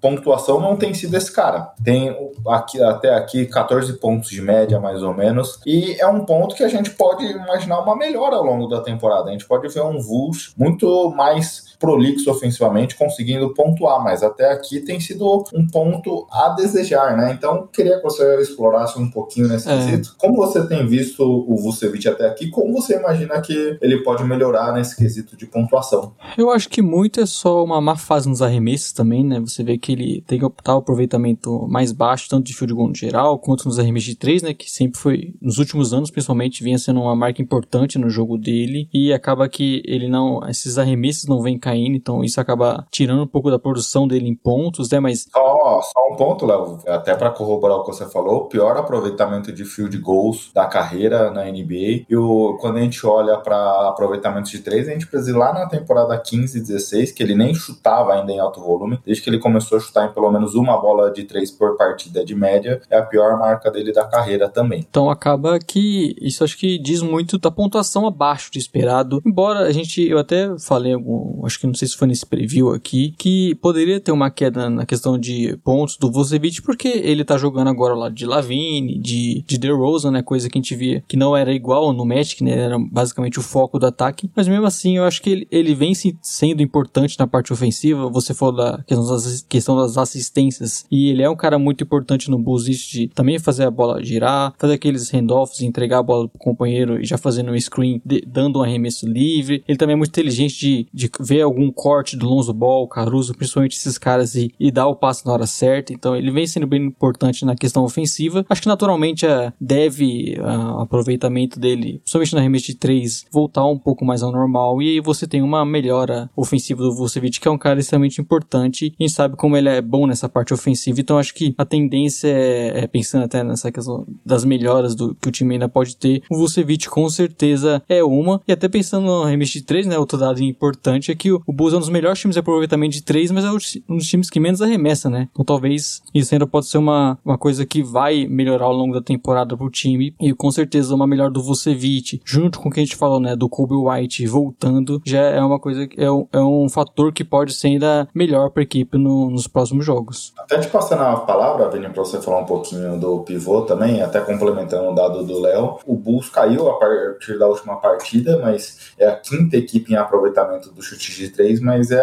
pior em termos de tentativas. São 26 tentativas por partida, a pior marca da NBA. Então é um ponto para analisar, né? Se, se, esses jogadores melhorarem também, Vush, por exemplo, já poderia ter um acréscimo ali de bolas e mudar um pouquinho também a questão ofensiva do ataque. Porque no final, assim, quem é que chuta de três no Bulls? É Lavin, né? É Lonzo e o próprio Vult deveria um Caruso. Só, só. Não tem mais chutador. Os quatro jogadores. Plantel de 15, mas uma rotação de, de 9, né? Os treinadores rotacionam ali sempre 9, 10, né? É, é muito pouco. O Kobe vai chegar aí. Mas assim, o Lonzo é um cara que em movimento não chuta bem. Pode ver, a eficiência dele cai bastante. Ele, quando tá Sim. plantado, né? Catch and shoot ali, vai bem, mas movimento não. Caruso é um cara que, que chuta bem, mas não é um cara de, nunca foi de alto volume. Boston É. até tem, tinha um alto volume no Pelicans, né, em New Orleans. É, Lavine tem alto volume e alta eficiência, mas desde que ele machucou a mão, não é a mão do chute, ele, ele deu uma despencada grande. E o próprio Vult, que eu acho que é muito da confiança, eu vou com o aí, acho que tem estado um pouco confiante, e aí quando vê que não cai, eu, eu não, eu não, não me recordo agora, mas até quando eu estava acompanhando as primeiras partidas, o Vult estava com 25% de aproveitamento de três pontos. A carreira dele nos últimos anos era da ordem de 40. Então, é, o cara tá sentindo que a bola não tá caindo. O próprio Lavine, nas últimas partidas, tem visto que não tá caindo. E aí tá sendo mais agressivo na infiltração, gerando falta e tal. E já o Vult tem um problema que é. Ele não gera falta, né? Ele não é um cara que, que infiltra agressivamente, ele tem um jogo mais habilidoso, mas não é um cara que gera muita falta agressiva ali no garrafão, no sentido do, né, do- de atuar como pivô de dunk, de, de lobby, etc. Então, acho que é, é mais ou menos por aí. Não é que ele ganhar confiança, o Kobe entrando, é, é, esse é um problema. O Bulls precisa chutar mais, porque o primeiro, pelo que eu, eu até anotei esse dado, o primeiro que é o Wolves tem 43 pontos de. Puta, uma diferença brutal, são quase 20 pontos de diferença, que é o último, né? É diferença grande. Então a eficiência é boa, mas chuta pouco. É, Contra o Knicks fez muita falta, né? Contra alguns times. Então, acho que tem, tem alguns pontos bem críticos pro Bulls. Acho que a, a falta de agressividade no chute do, do perímetro é um. A falta de altura e a permissibilidade do- de ceder o rebote ofensivo e a chance de segundo e, a, e, a, e o ponto de segunda chance para os times adversários é outra. Tem ferido muito o time. Então, rebotes defensivos, permissão de ponto de segunda chance, que tem a ver com a altura ali, né? Com caras mais densos no garrafão. E essa questão do volume de chute, acho que são os pontos principais que afetam os que vão isso se o Bulls não fizer algum ajuste, se o FO não fizer algum ajuste ao longo da temporada. É, até nesse sentido, só para complementar com um dado aqui, o Bulls tem sido até aqui a equipe que mais pontuou da meia distância. Muito por conta de Lavine e DeRozan, que são dois jogadores que se sentem muito confortáveis com esse chute, né? Mas quando a gente olha a eficiência do chute de meia distância e o de três, a gente, a, a longo prazo, vê um impacto muito grande nessa questão. E até pegando esse ponto, Vini, que você falou, um pouco do jogo contra os Sixers, que perdeu, né? Você comentou, o time de Filadélfia desfalcado e tudo mais, mas o Embiid teve uma grande partida. E, e o Bulls não teve muita resposta para marcar um cara lá dentro do garrafão que tem essa habilidade. Obviamente, são poucos jogadores que têm essa capacidade de expor o, o garrafão do Bulls, mas foi um fator. A gente vai ver muito disso, ainda mais na Conferência Leste, com Embiid, Yannis, jogadores desse porte que são- potencialmente são potenciais é, adversários do Bulls nos playoffs. E até para te passar a palavra, Léo, com esse ponto que você vai falar, mas também te conectando um ponto que ano passado você falava muito disso. Se tinha uma crítica na última temporada em relação ao Lavine, e aí não é necessariamente só uma culpa dele, tem toda a questão do time também envolvido, mas é que o time tinha uma dificuldade, o Lavine tinha uma dificuldade ali nos minutos de clutch time, e você mesmo já comentou aqui algumas vezes como o time entregava partidas naquele momento. E aí, nesse ano, obviamente, é um dia ruim para falar isso, porque o DeRozan acabou sendo bloqueado pelo Embiid ali no- na partida de ontem, mas nesse começo de temporada, o DeRozan tem, tem tido um papel fundamental nesses minutos também aqui para contribuir com o Chicago Bulls nesses minutos finais, né? É, sobre até o pivô, né, o Bulls também, o Vucevic sofreu bastante ali, rebotes ofensivos do Gobert, por exemplo, um estilo de jogador que o Bulls vai ter que se adequar pra marcar mais pra frente, né, a gente sabe, o, o Vucevic não um jogador que tende a parar esses caras, tende a sofrer até bastante contra eles e cedendo rebotes, e acaba que o Bulls vai precisar ter uma atenção maior com os jogadores, inclusive acho que o Tony Bradley que entrou e teve até algum destaque em algum momento, principalmente contra o, no jogo contra o Jazz, contra o Gobert, pode ser um cara até ter alguns minutos interessantes con- contra times que tenham esse pivô que acabam tirando o Bulls um pouco mais da zona de conforto. E sobre o Lavine a gente fala bastante, né? Que ele errava no- muito no final, só que era muito porque todo mundo sabia que a jogada era dele, que ele era o foco do ataque total do Bulls e isso acabava gerando eh, arremessos mais difíceis, ele acabava sofrendo alguns turnovers e tudo mais. Então o ataque do Bulls nesse momento de decisão era muito mais pragmático e muito dependente do Lavine. Você tem um cara como o DeRozan, você tem mais opções, até mesmo como o Vucevic. Eu acho que essa tendência é você ter menos qualidade nesses minutos, porque você vai ter mais opções, vai ter mais variações de jogadas e, e acaba deixando mais difícil o adversário ter como marcar, saber o, que o Bulls vai fazer. Eu acho que a tendência esse ano é esse, esse fator no, nos jogos, nos minutos finais, o Bulls ter mais sucesso do que a gente via nos, nos anos anteriores, né? Exato. E Vini, para te passar a palavra aqui, até caminhando já também pro final, um ponto que o Léo falou comigo essa semana, e obviamente é um assunto importante, porque, e a gente comentou isso na primeira semana ali de temporada, o Bulls, de certa forma, teve um calendário facilitado quando a gente olha até os três primeiros jogos, né? Tivemos dois jogos contra os Pistons, um contra os Pelicans, e aí desde então pegou alguns jogos mais complicados, Raptors, Knicks, Utah Jazz, Boston Celtics que vem fazendo uma temporada aqui negativa até o momento, e o Philadelphia na última quarta-feira. São algumas equipes ali com campanhas negativas. Obviamente, teve Knicks, teve Jazz. Aliás, a única derrota do Jazz essa temporada foi pro Bulls até aqui. Teve os Sixers, mas esse é um elemento importante. Até quando a gente olha ali mais ou menos a força do calendário do Bulls até aqui, é a quarta mais fraca pelos jogos que foram enfrentados. Então, mas isso também, para um time que está num processo de reconstrução, tem que pegar essas partidas, vencer como vem fazendo, e é um momento para você ir se descobrindo na temporada. Você imagina que isso pode ser ilusório de alguma forma? Até pegando esses jogos mais complicados, você viu um Bulls que dá para confiar, você já começa a confiar nesse time? Não, tá, tá cedo, né? Como torcedor, como acho que talvez 90% dos torcedores do Bulls, e olha que eu me considero racional, mas eu tô bem empolgado Mas assim, isso é uma verdade, né? O que eu entendo é que as primeiras duas partidas foram partidas eram ganháveis, mas que o Bulls dos últimos anos, inclusive o Bulls do ano passado, não ganhava. Ganhava partidas ganháveis. Tinha aquela partida que você colocava ali, não, essa aqui por casa, Detroit, né? Detroit, né? sem desmerecer, tem ótimos jogadores, mas é, é, desde o início da temporada foi visto como um top, bottom 3 ali, né? As partidas ganháveis, você tem que ganhar. Aquelas que estão assim, pô, essa é check, você tem que, você tem que checar. É assim que você constrói uma temporada regular que lhe permita avançar para os playoffs. Ganha as partidas ganháveis e vai em busca daquelas mais difíceis. A partir do Toronto, já foram 3, 5, né? Toronto, New York, Utah, Boston e Filadélfia. O Bulls entrou numa rota que é de longe, não há outra igual até o final da temporada, os 82 jogos. São 15 jogos que é a, a sequência mais difícil. E nesses 15 jogos, aquilo que é sempre tradicional, que é chamam de circus trip, né? Que é quando o cara faz ali uma rota, aproveitar a passagem e tudo mais. Então, tanto a Oeste faz lá 4, 5 jogos direto na Leste, como vice-versa. É, nesses 15 jogos, os faz ali, quase que na reta final desses 15, cinco jogos na Conferência Oeste. Contra Golden State, Clippers, Lakers, Portland, Denver, claro que alguns não estão tão bem, mas no final o que eu quero dizer é, eu acho que a gente precisa aguardar essas 15 com mais as 3, 18 primeiros jogos. E com 18 jogos, vai, quase 20, você vai ter ali praticamente 25% né, da temporada. Aí já dá para começar a cravar o que é que é esse Bulls. Principalmente porque vai ter passado pelo período mais difícil. Depois tem, tem jogos contra equipes, claro que tem, mas num sequenciamento não tem mais como esse. É, você vem ali para 3, 4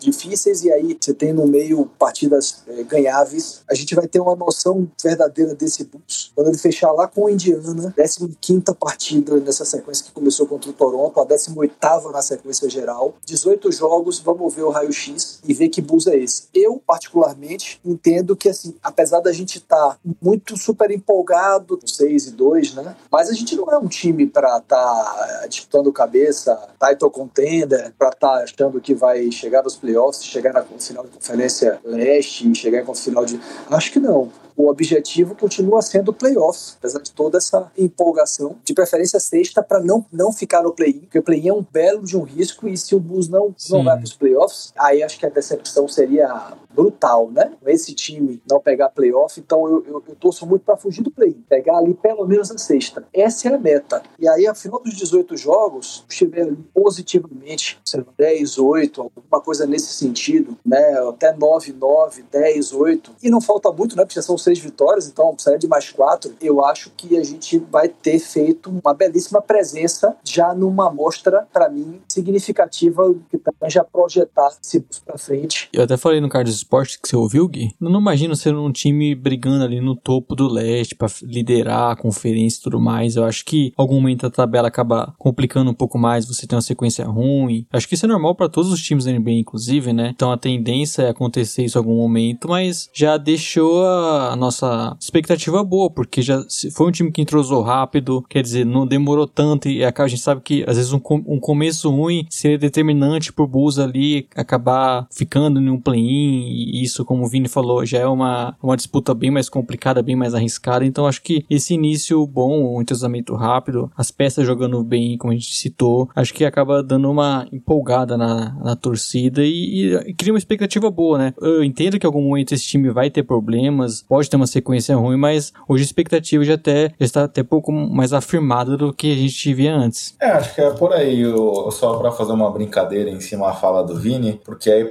depois dessa sequência dura aí, tem Houston Rockets e Orlando Magic na sequência. Então, independente do resultado, contra esses dois times aí que vêm pro tanque, até aproveitando o nome do perfil do Vini, tende a ser vitória, né? Mas esse foi um ponto legal, Vini, acho que a gente tem que acompanhar e é uma coisa que a gente tem falado aqui.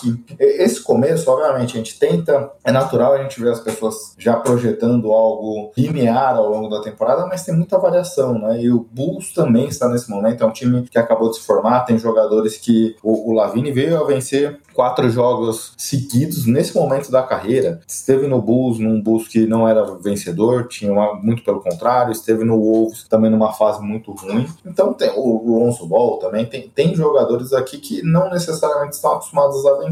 Então esse é um ponto importante para a gente acompanhar como esse Bulls vai conseguir lidar com situações adversas que esse time que foi montado agora nunca necessariamente passou por isso, superou por isso. Obviamente tem exceções, mas é um ponto que eu estou bem curioso para acompanhar. Vini, mais ou menos eram essas questões que a gente tinha planejado aqui para falar contigo. Não sei se você quer deixar uma mensagem final. Deixar uma mensagem para o torcedor do Bus, né? Ah, claro. Bom, primeiro, assim, só para fazer o. deixar de fazer o Mechan. Bem Mechan não, porque eu criei um perfil para falar do Bus, que é o arroba Corneta. Até coloco lá, tô lá no assim, mas pelo arroba tancômetro, que é um perfil grande, assim, razoavelmente grande em termos de público. E o, o Bus Corneta eu criei justamente por isso. Eu via que o Bus com esses movimentos ia me empolgar e eu tava com medo de transformar o tancômetro numa página do Bus, sabe?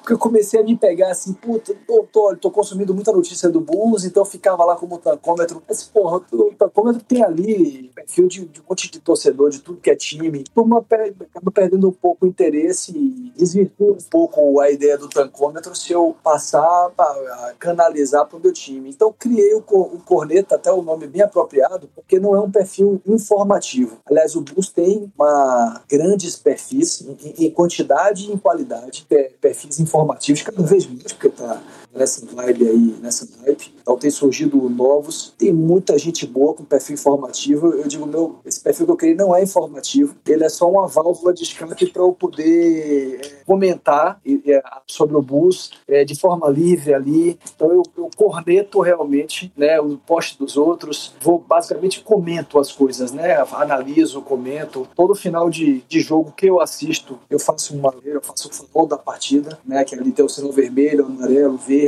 onde tem ali um ponto de alerta um ponto crítico, um ponto positivo. Não é perfil para influência seguidor, cobrir jogo. Eu já cobri como Bulls, Chicago Bulls Brasil e tem uma hora que assim, quem está ouvindo enche o a obrigação de ter que cobrir jogo e não sei o que, postado, estatística e etc, etc. Eu cansei um pouco disso. Então a ideia é só cornetar mesmo, usar como uma válvula de escape para eu, como torcedor, falar o que eu acho, o que eu quero. Então, quem quiser, quem ouvir aqui, quiser seguir lá, ouvir as besteiras que eu falo, que é o perfil que eu tô falando do bus lá. E aí tenho falado pouquíssimo agora, deve ser, do bus do tancômetro, porque o tancômetro sobre tanque e o bus não tá mais nessa, nessa vibe. E o tancômetro que lançou os cavalinhos hoje, né? Pô, lançou, lançou.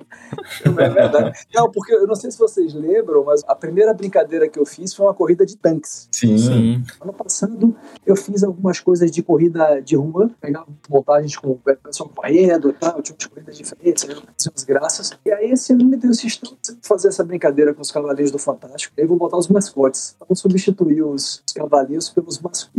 Temos aquele cenário lá do Fantástico mesmo, lá da, da, do jockey lá, mas mascotes dos times. Se, se a turma for gostando, eu vou fazendo alguns. Não, ficou bem legal e já bastante notícia. O pessoal gostou. E aí, só pra reforçar aqui, né, Léo? Arroba Tancômetro, arroba Buscorneta no Twitter, duas redes sociais bem legais. A gente segue as duas. O Tancômetro, onde é que a gente vai acompanhando lá mais próximo por conta do draft, porque as análises do Vini é bem rica. E aí, o Buscorneta acho que fica mais contigo, né, Léo? É, Nós seguimos né, no Splash Bros. o Bus Cornetas, mas eu não, pelo menos eu não lembrava que era do Vini, então. Vou começar a interagir mais agora lá com o Vini pra gente Boa. cornetar juntos. Eu não sou tão profissional como o Vini, viu, Gui? Se eu tiver que falar do Bull, de qualquer coisa, eu falo no Splash Brothers mesmo. É, é, é, isso é uma verdade. Não, e outra, e outra que é o seguinte, né? Splash Brothers, acho que já brincaram sobre isso, né? Primeiro que que assim, metade das pessoas deve achar que é um perfil do, do Warriors, né? Acho que mais, Vini. Acho que mais que.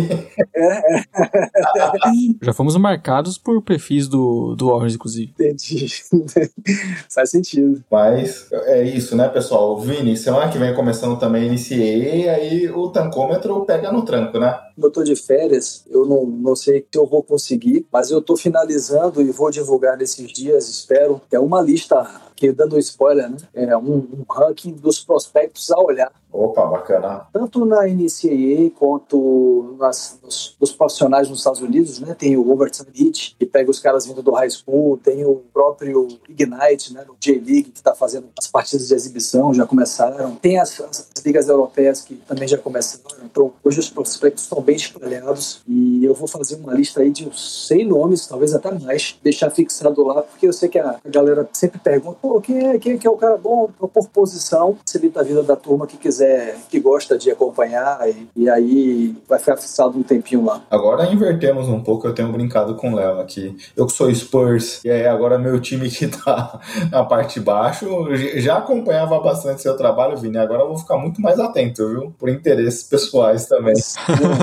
Quem diria, né? Quem diria que o poderoso Spurs, melhor time da, assim, em termos de, de vitórias, eu não sei estatística, mas deve ser. Time sempre muito vencedor. Quem diria que estaria nessa situação? Eu não, eu não imaginava que o Pop ia deixar ainda ele comandando o time bancar, não. Ainda não acredito, viu? Sinceramente. Acho que pode até ficar no- na loteria, mas não acho que vai ficar em quarto, quinto, por aí. Acho que vai estar lá na, no final de loteria. É, eu também acho por aí. A gente até brincou aqui quando falamos com o preview, né, do Oeste com o Matheus Gonzaga do Layups and Threes, que se bobear, Pelicans, Kings ali, os Spurs conseguem ficar até na frente deles, né? Só para complementar o que o Vini falou, essas, essas temporadas aqui foram as primeiras temporadas que, que o Spurs ficou mais de uma temporada sem ir para os playoffs, porque eu nunca tinha acontecido na história da franquia. Como é uma franquia que, obviamente, acabou sendo potencializada na era Popovich, mas sempre foi uma equipe que conseguiu pelo menos ir aos playoffs. Então, sofrimento, né, Léo? É isso, e agora o Vini sabe, né? Se o Splash Brothers interagir com o tancômetro, provavelmente é o Gui, não sou mais eu.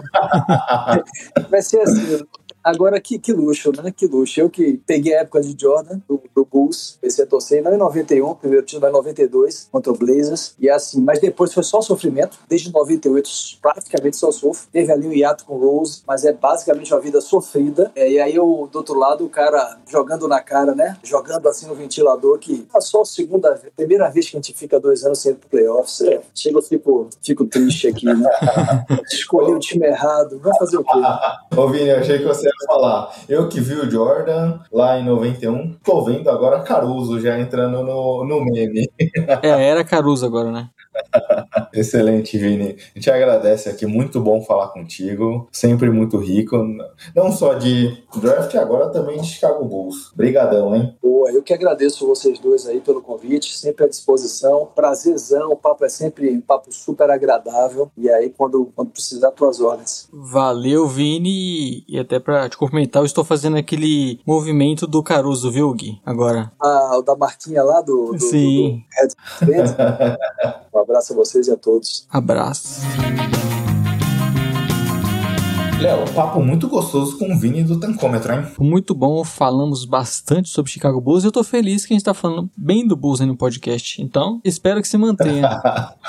eu nunca falei bem dos Spurs aqui em dois anos de podcast, então eu não tenho essa alegria, viu? Mas ficou muito bom o papo. Esperamos que o Vini volte mais e até falando aí do futuro campeão NBA Chicago Bulls. Eu diria, espero que o Vini volte mais falando de prospectos. Então, se você gostou do bate-papo aqui sobre Chicago Bulls, se liga também, ele gravou aqui conosco junto com o Caleb falando dos prospectos. Então, volte lá se você não ouviu.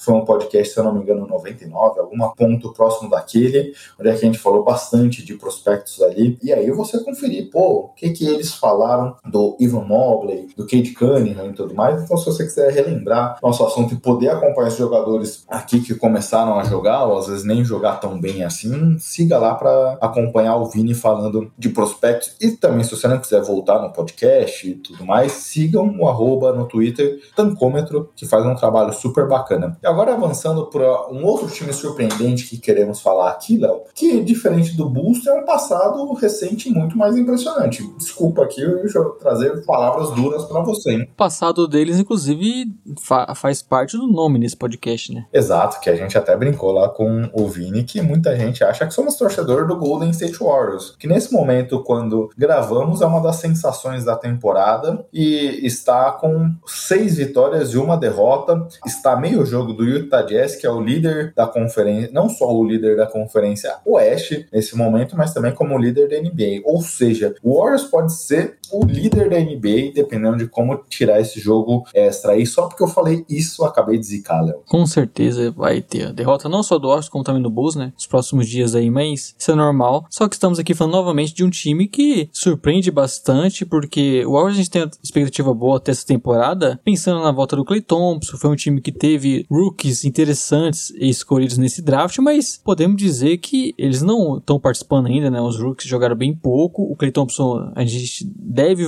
pensar, a gente sabe que deve voltar ali pro final de dezembro, talvez no Natal ou início de janeiro. Não, o último reporte saiu que ele voltaria. O que o Warriors trabalha é ele voltar um ou dois jogos antes do Natal. Então, Sim. talvez a gente possa ver ele ali dia 18 de dezembro, dia 22, alguma coisa nesse sentido. Então, é um time que tem uma expectativa boa até por conta dessas mudanças que teve, mas não é que mudou tanto o time que está fazendo sucesso hoje, vamos dizer assim, não é que não teve tantas mudanças, né? Teve algumas contratações que ajudam a você ter mais jogadores vindo do banco, teve o Jordan Poole, que vem sendo um destaque nesse, nesse início de temporada, evoluindo bastante, mas é um time que tem uma, basicamente, um elenco bem parecido com o da temporada passada e tá figurando, assim como o Bulls que a gente falou, né? Nos tops de defesa, de eficiência ofensiva também, então vem chamando muita atenção esse início bom do Warriors, que acho que dá uma animada para você até pensando no futuro da temporada, né? Até nesse ponto que você falou, Léo, acho que esse é um assunto interessante pra gente começar aqui, porque quando a gente falou do Golden State Warriors aqui ano passado, a gente falava da questão de que o time era um com o Stephen Curry e outro sem o Stephen Curry, aqui olhando principalmente ofensivamente. Sim. E isso se repete um pouco nessa temporada. Sim. Quando a gente olha a eficiência ofensiva do Warriors aqui com o Curry sem o Curry em quadra, basicamente segue mesmo a fotografia da temporada passada. A gente falava aqui de como o time era um dos melhores ataques da NBA com o Curry é, e sem ele era o pior ataque da liga. Isso se repete essa temporada. Até pra gente ter uma ideia do impacto do Curry aqui no time, Léo, quando ele está em quadra,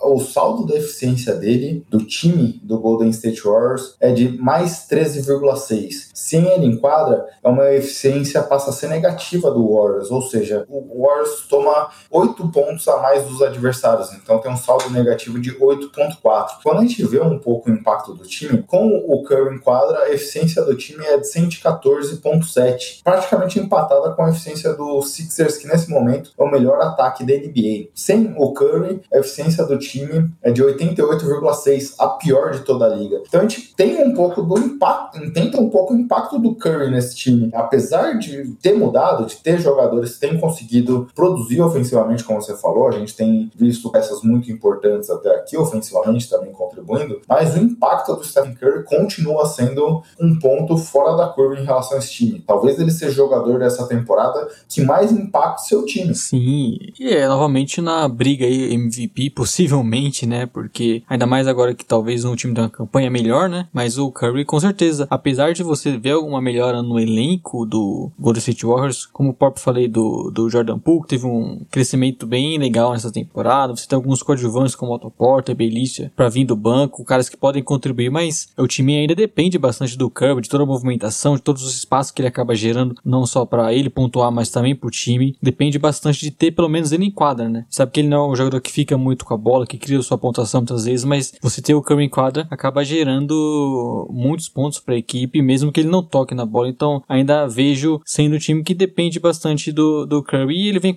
vem mostrando nesse início de temporada. Isso, isso acabou que não mudou tanto, é um jogador super importante pro time, né? E você falou aí, quando a gente olha os números do Curry, por exemplo, eu brinquei dessa estatística na temporada passada, quando a gente olha a temporada do MVP unânime, ele tem números parecidos, obviamente. É pior em pontos, é só que é melhor em rebotes, assistências, é, é pior em roubos de bola, mas é melhor em toco. É, então, são números muito parecidos esse é o grau do impacto, né?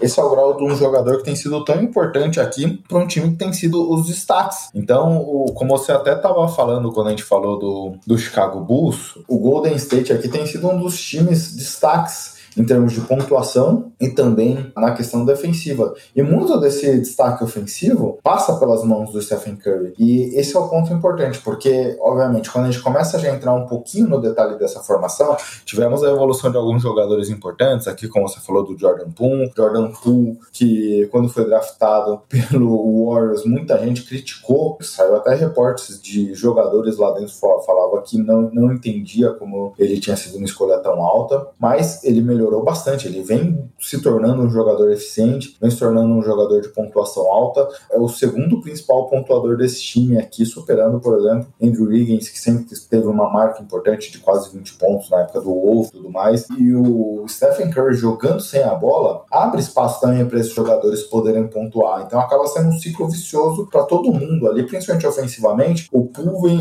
muita gente debatia isso, do que ele poderia emular ofensivamente ali um pouco do Clay Thompson. E isso beneficia tanto ele, mas principalmente o próprio Stephen Curry, que tem a marcação um pouco mais liberada para ele poder tirar proveito dessas situações. É, acabando ficando dependendo tudo do Curry, né? Dele ser o cara para finalizar sempre as jogadas. Você tem um, uma outra válvula de escape ali, um jogador que consegue contribuir em pontos. E, e pro Warriors é importante ter essas opções, né? Porque é um time de muita movimentação, de muitos passes, acaba, inclusive é o time que lidera em, em assistências por partida, né? Mas você ter mais jogadores que po podem contribuir ofensivamente. Acho que até pro, pro crescimento a gente vê um pouco do Draymond Green também se deve a isso na temporada, mais opções para acionar e, e, vem sendo importante, né? Por mais que não seja uma melhora tão grande assim, na questão de talento até, o Jordan Poole, podemos dizer que talvez seja o grande diferencial dessa temporada para a anterior, acaba já sendo uma ajuda interessante pro, até pro estilo de jogo que o time tem. É, e esse ponto é importante, Léo. E aí, a questão da formatação do time. A gente falava disso na temporada passada. É, é, é, um time que tem um playbook mais complexo, que tem jogadas sem a bola, muita movimentação e tudo mais. E o time da temporada passada não parecia ser um time propício a tirar o melhor do Stephen Curry. E mesmo assim ele conseguiu ter uma temporada fantástica, tanto que foi o cestinha da,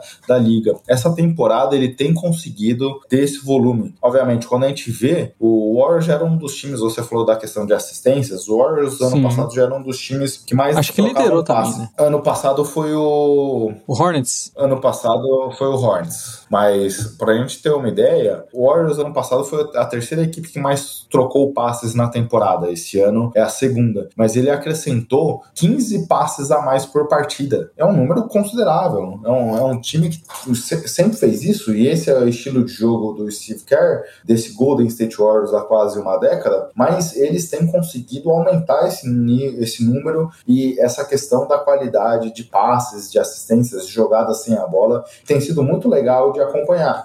E, obviamente, sem Clay Thompson, que já falaremos na sequência, e sem peças importantes aqui. Mas não podemos deixar de falar também, Léo, porque quando eu falei aqui que o Warriors é um dos destaques ofensivos, olhando os números gerais de pontuação, olha que ele é a quinta melhor marca, mas em eficiência ele é apenas o décimo sétimo, então está na metade de baixo. Mas surpreendentemente, o Warriors é a melhor defesa em eficiência da liga. O Gabriel, cara, tô citando muito o podcast Cara dos Esportes aqui, que vai até ser nossa recomendação no final com um áudio bem legal do Gabriel aqui Martins, nosso grande parceiro, que voltou com o podcast, ele que estava trabalhando na Globo, não podia gravar seus podcasts por uma questão contratual e agora voltou com o cara dos esportes, então siga lá. Ele estava falando da questão de como a defesa dessa, desse período Curry aqui sempre foi um pouco desvalorizada do Golden State Warriors, porque a gente sempre olhou o ataque, né? E um ataque tinha Curry, Clay, é, o próprio Duran e tudo mais, mas tem sido uma, uma defesa muito boa, Léo. Tanto é a melhor defesa da liga, como eu comentei. E o mais surpreendente é que passa muito pelo Draymond Green, obviamente, mas pelo Igodala, que tem tido um papel muito importante nos 22 minutos que ele vem jogando de média. É, são jogadores importantíssimos, né? E acho que isso também dita. Já era uma defesa boa no passado, e isso vem sendo importante para um time que a gente sabe que tem algumas falhas, ainda tem alguns buracos, sofre um pouco sem o Curry em quadra. Você ter essa defesa forte é garantia que o time não vai deixar tudo é, sair do, do, controle. Então você tem um time que protege muito bem, né? O garrafão é um dos que mais pega rebotes, né? E que menos, o que menos cede rebote ofensivo para adversário. Então também isso é muito importante. Tem o Draymond Green sendo extremamente essencial para essa defesa e novamente um time muito forte. Também também com tem que citar nesse momento a parte defensiva o Wiggs como ele é importante, como você citou o Igodala. Então é um time que nesses últimos anos mesmo mais fragilizado conseguiu ter essa característica bem forte na questão defensiva e acaba sendo, acho que a parte essencial pro jogo deles funcionar melhor, né? É, até nesse sentido, porque o Warriors é a melhor defesa, é uma das melhores defesas, por exemplo, de garrafão. Não tem nenhum grande marcador de perímetro. Muito pelo contrário, a defesa de garrafão deles funciona meio que como uma zona, quando alguém infiltra, tem alguém da cobertura que vem para proteger, vai fazendo essas variações defensivas ali para cobrir o espaço, sem ter grandes jogadores defensivos. Por exemplo, um cara que eu tenho visto aqui que tem feito um bom trabalho ali nessas movimentações sem a bola defensivamente tem sido o Bielica. Nunca foi um grande defensor. Quando a gente olha a estatística dele, ele, a eficiência ofensiva dele é 90 pontos a cada 100 posses de bola defensivamente. É algo espetacular e ele vem fechando, cobrindo esses espaços. Então tem sido muito interessante. Um, como o time tem usado muito bem o Dre e o Igodala para proteger esse homem da bola e também todo o resto da defesa ali atuando muito em sintonia para proteger essas infiltrações, para proteger passes. Então tem sido uma defesa que tem conseguido sufocar seus marcadores, seus os, os atacantes adversários. Sim, roubando muita bola também, né? Como a gente até citou sobre o Bulls, é uma característica importante do Warriors e acho que é essencial, né? Como você falou, eles acabam protegendo muito bem o garrafão, tomando poucos pontos ali, né? Quem sabe que é, é geralmente um, um, bom caminho para você ter uma boa defesa, né? Que são aqueles arremessos de um aproveitamento maior. E o Warriors faz isso mesmo sem ter um grande pivô, né? O Wiseman ainda não estreou na temporada, eles acabam jogando bastante até com o Kevin Looney. Então é um time que o esquema de jogo vem favorecendo bastante e as peças contribuindo, né? Esse é um ponto importante aqui pra gente falar, Léo, porque é um time que a gente está super bem. A gente falou aqui no começo da fala sobre o Warriors, mas tem um potencial de melhora ainda maior, porque o Wiseman ainda não estreou, retornou aos treinamentos essa semana, então tem uma expectativa de voltar, talvez no meio pro fim ali de novembro. O Clay Thompson, como a gente falou, tem mais um mês aqui pouco de preparação para seu retorno, já, já deve começar a treinar com os companheiros logo mais. E tem também os novatos do draft que a gente, que você passou rapidamente aqui, duas escolhas top 15 que ainda não tiveram consistência. Então tem um time que tem um potencial de crescimento. Obviamente, talvez o Wiseman, os novatos, não consigam jogar essa temporada ou joguem muito pouco ainda, mas tem, só, só o retorno do Clay já transforma esse time num outro, numa outra situação, numa outra discussão aqui. É, você no mínimo tem mais peças, né? E como a gente falou de, por exemplo, não depender do Curry com o Clay pode ser diferente A gente sabe que é difícil esperar muita coisa do Clay Thompson após dois anos sem jogar e voltando já no meio de uma temporada. Não sei se dá pra imaginar ele chegando próximo do, do que a gente imagina do auge. Eu tô na hype, Léo. Eu tô na hype do Clay aqui. Vendo aqueles vídeos dele lá, eu tô empolgadaço. Então, mas até por isso, né? No mínimo você espera que seja um Clay que vá contribuir bastante. Já é uma ajuda na questão ofensiva, na questão de ter mais espaço pro Curry jogar, por exemplo, né? O adversário acaba não podendo deixar muitos espaços com o Clay Thompson em quadra também. Questão defensiva, ele sempre vai ser um cara para contribuir bastante. Então, você tendo a volta do Clay Thompson, talvez os Rooks ganhando um pouco mais de corpo e podendo contribuir mais, já são mais peças que o time acaba tirando e podendo ser um fator para a gente ter uma expectativa ainda maior com o Warriors, né? Embora também tenha as ressalvas, né? Então, cite-as, por favor. Não, porque eu acho que o Warriors também, assim como a gente citou com o Bulls, e a gente tá, talvez até tenha sido uma boa escolha o Warriors e Bulls nesse podcast, que a gente tá citando bastante similaridades até, mas é um time que não teve um calendário super difícil também nesse início, né? A, a gente, citou, a gente citou com o Vini que o do Bulls era o quarto mais fácil da liga até aqui, o do Warriors é o terceiro mais fácil, Léo. É, enfrentou nesse momento até aqui o Thunder duas vezes, enfrentou também o Lakers e o Clippers que começaram mal, o Kings também, perdeu para os Grizzlies e venceu o Charlotte Hornets. Então, quer dizer, eu acho que não dá para falar que só pelo calendário, né? Eles ganharam de times, por exemplo, como o Kings, que vem fazendo boas partidas. O Clippers, por exemplo, que tá mal e eles venceram, mas é um time que a gente imagina não necessariamente brigando, usando até a brincadeira aqui do perfil do Vini, pelo tanque, né? Não é uma coisa ruim pelo esse calendário dele. Como a gente falou pro Bulls, você enfrentar às vezes times piores, você ter que ganhar, e o Warriors fazendo isso, mas no momento que a calendário talvez aperte um pouco e tudo mais, a gente sabe que pode ter o Warriors tem um pouco mais de dificuldade, tem alguma sequência de derrotas, o que eu acho que é normal, pra, como eu falei, para todas as franquias da NBA, e acho que não é desesperar, né? Pelo menos é um, é um bom indicativo eles terem esse bom início, é, podendo ter uma melhora grande, como a gente citou na questão de ter o Clay Thompson voltando, de ter o elenco um pouco mais recheado mais pra frente na temporada. É, esse é um ponto legal, Léo, porque quando a gente olha aqui um pouco, principalmente essa primeira perna aqui de temporada, nos primeiros 20 jogos, o Warriors só vai jogar fora de casa oito vezes. Então, é, é um time que tem essa primeira metade da, da tabela aqui, de certa forma, não só uma questão de calendário mais fácil ou não, mas uma, um, um calendário muito voltado para jogos em casa. Obviamente, assim como a gente falou lá com o Vini, ali na partir daqui do, duas semanas, eles começam uma viagem para a Costa Oeste, quatro jogos ali fora, mas não deixa de ser um, um certo fôlego você jogar essa quantidade de jogos em casa, né? Sim, acaba contribuindo bastante. Né? Mas era mais ou menos por aí que eu tinha planejado falar do Warriors, Léo. A gente tem um certo, uma empolgação aqui com o time, existe um certo carinho pelo nível do basquete do Stephen Curry, mas ainda existem algumas ressalvas pra gente ir acompanhando, né? Aliás, eu tinha uma pergunta sincera aqui para você. Até quando a gente pode usar a desculpa aqui que é começo de temporada, não temos tanta certeza das coisas? Ah, cara, eu acho que já em, com 15 jogos já é uma boa amostragem, né? Não quer dizer que o time, os times que ganharam estão melhores nos 15 jogos são os melhores, a gente sabe que pode mudar muito, lesões, jogadores voltando e tudo mais. Só que 15 jogos já não tem, é difícil um time ter 15 jogos super fáceis e pegar seu adversário ruim. Então a gente que já é uma boa amostragem, inclusive já agora já é uma boa amostragem aqui, senão a gente estaria jogando fora tudo que a gente falou nesse podcast aqui.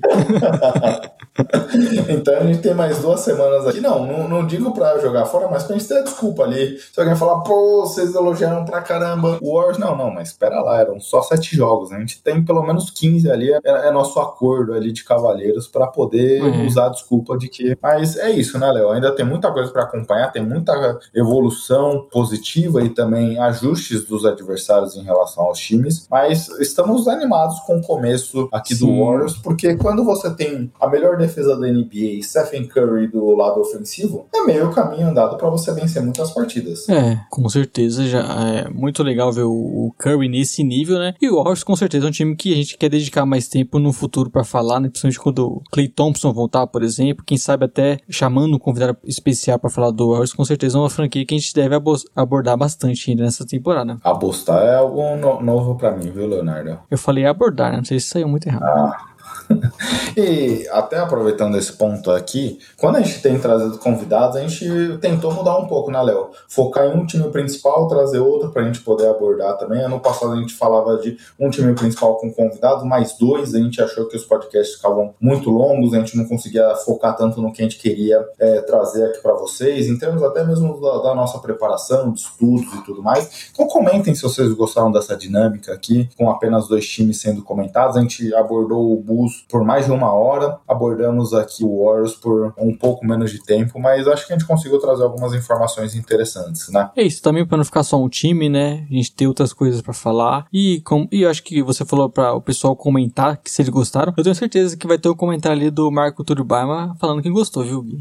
é, claro, o Marco Túlio Baima é o nosso maior hater, Léo. O, o Túlio, se ele se pudesse, a gente nem falava de time nenhum. A gente falava aqui de introdução, fazer merchan e já acabou o podcast. Olha, mas contar, Léo, eu ali também como um, um assalariado, se meu trabalho fosse não fazer nada e receber o meu salário, eu ficaria feliz também, viu? Quem não, né? mas agora vamos para as nossas dicas. Aliás, hoje vai ser diferente, né, Léo? Apenas uma dica e não vai sair nem da minha boca, nem da sua boca. Então, ô, Túlio, sobe o som aí. Fala Splash Brothers, muito obrigado pelo convite para fazer esse anúncio aqui no programa de vocês, nas recomendações. Então eu tenho uma recomendação que é o retorno do podcast Cara dos Esportes, principalmente para você que é fã de NFL, muitos programas por semana, vão ser quatro podcasts por semana. Um deles vai ser exclusivo sobre NBA, que já vou receber em breve o Léo. Aliás, eu não sei quando que vocês vão escutar. Pode ser que já, tá, já esteja no ar o podcast com o Léo. Em breve o Gui também. Eu vou convidar bastante os Splash Brothers e eles vão ficar de saco cheio, mas eu gosto muito de conversar sobre NBA com eles e outros convidados também. Então, agradeço de novo aí o convite para fazer essa minha recomendação aqui no podcast Splash Brothers, que eu já falei e repito, é o meu podcast favorito de NBA aqui no Brasil. Então, Cara dos Esportes, todos os principais aplicativos de podcast, segue lá o feed, aperta lá para receber as notificações e se você escutar esse programa até o dia 10, vai estar tá rolando uma promoção lá que você pode concorrer a 200 reais por Pix, bem fácil, exclusiva para os ouvintes do podcast Cara dos Esportes. Escuta lá o programa que você vai saber como concorrer. Então, valeu, Léo, valeu, Gui. É isso, pessoal. Vocês acabaram de ouvir o Gabriel Martins, o cara dos esportes, nosso parceiraço aqui. Adoramos participar com o Gabs. Ele adora participar conosco aqui, sempre fazemos esse crossovers entre podcasts. E ele voltou agora, o Gabs voltou ainda, o cara dos esportes voltou, então. O Gabs voltou. E aliás, se você ouvir esse podcast, corre lá no podcast que o Léo participou com o cara dos esportes, porque o Gabriel tá sorteando 200 reais para quem seguir a dica lá que ele fala no podcast de sexta-feira com a participação do Leonardo. É isso, e ele voltou também dando foco pra NBA, né? Eu até brinquei com ele que ele não dava muita moral pra NBA, e agora ele falou que toda sexta-feira ele vai estar postando um podcast dedicado à NBA. Então podemos já até chamar o Carlos Esportes do Gabriel de concorrente agora, viu? Acho que a gente tem que rever essa relação, hein? é isso, né, Léo? Ah, terminamos por aqui o podcast. E material bruto, duas horas mais ou menos. É um prazerzaço estar com vocês e uma ótima semana. É isso. Estaremos de volta semana que vem abordando novos times, quem sabe com os novos convidados e uma boa semana para o nosso ouvinte. Tchau, tchau. Até mais e tchau, tchau.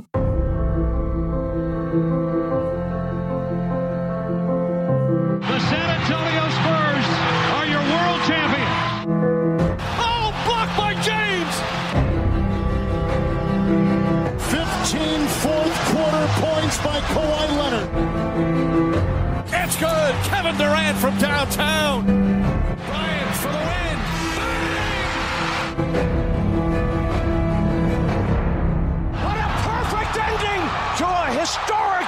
a